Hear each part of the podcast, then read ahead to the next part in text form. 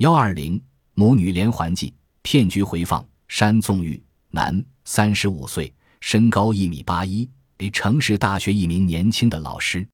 这天，一个同事打电话向他诉说，老婆得了重病，向他借钱。经过反复的思想斗争，他决定借一千元给这位同事。当他走进附近一所工商银行的大厅时，发现办理业务的人实在是太多了，于是他来到外面的 ATM 机前准备取钱。外面取钱人不是太多，他开始排队准备取钱。在他前面排着的人是两个学生。而在他后面的是一位中年的女人，领着一个大约五六岁的小女孩。而当他把信用卡放入机子并且输入密码时，排在他后面的一位妇女突然走到了他的左边，拉了一下胳膊，说道：“机子里还有钱吗？”山老师转过身来说道：“应该还有吧。”紧接着，他回过身向了取款机，输入了一千元的金额指令。不经意间，他看到小女孩来到了他的右侧，眼睛紧紧盯着取款机。山老师以为小孩子好奇心强，没有过多的理会，朝小孩子笑了一下。这时，左边的妇女又拽了山老师一下，说道：“哪个输入键没有坏了吧？”山老师没有回头，低声说了一句：“没有。”钱已经呈现在出钞口，突然一双小手抓住那叠钱，飞快地向旁边跑。山老师愣了一下，马上去追，并且大声喊道：“抢钱了！”抢钱了！大约十米的距离，山老师抓住了小女孩，刚想训斥几句，并把钱拿回来，小女孩突然大哭起来。本来刚才山老师的叫声就已经引起了周围人的注意，而这时小女孩的哭声使得人们都围过来。山老师刚要说话，刚才排在他后面的妇女挤进了人群，二话没说，朝着山老师的脸上就是一巴掌，大声说道：“这么大的人了！”还和自己的女儿开这种玩笑，回家。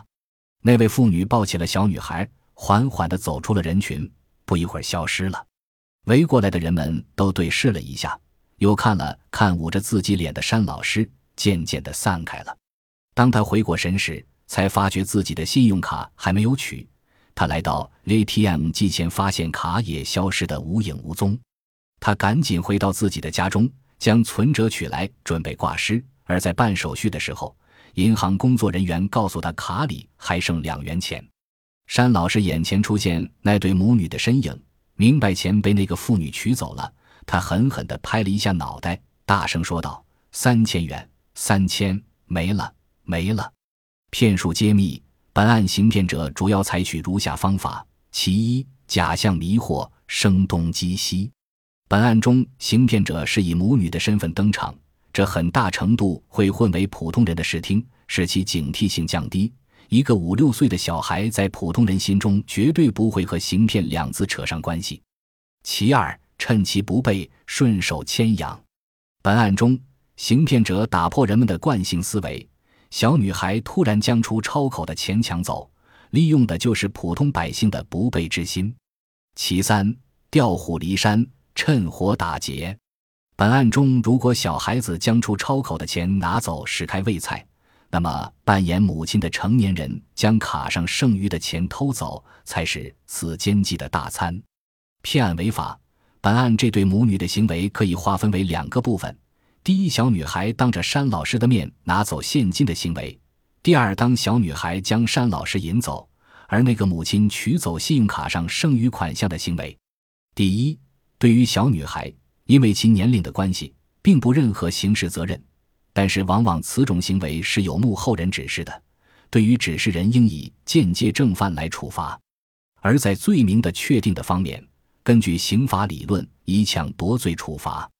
中华人民共和国刑法二百六十七条对抢夺罪处罚规定如下：抢夺公私财物，数额较大的，处三年以下的有期徒刑、拘役或者管制，并处或者单处罚金。数额巨大或者有其他严重情节的，处三年以上十年以下有期徒刑，并处罚金；数额特别巨大或者有其他特别严重情节的，处十年以上有期徒刑或者无期徒刑，并处罚金或者没收财产。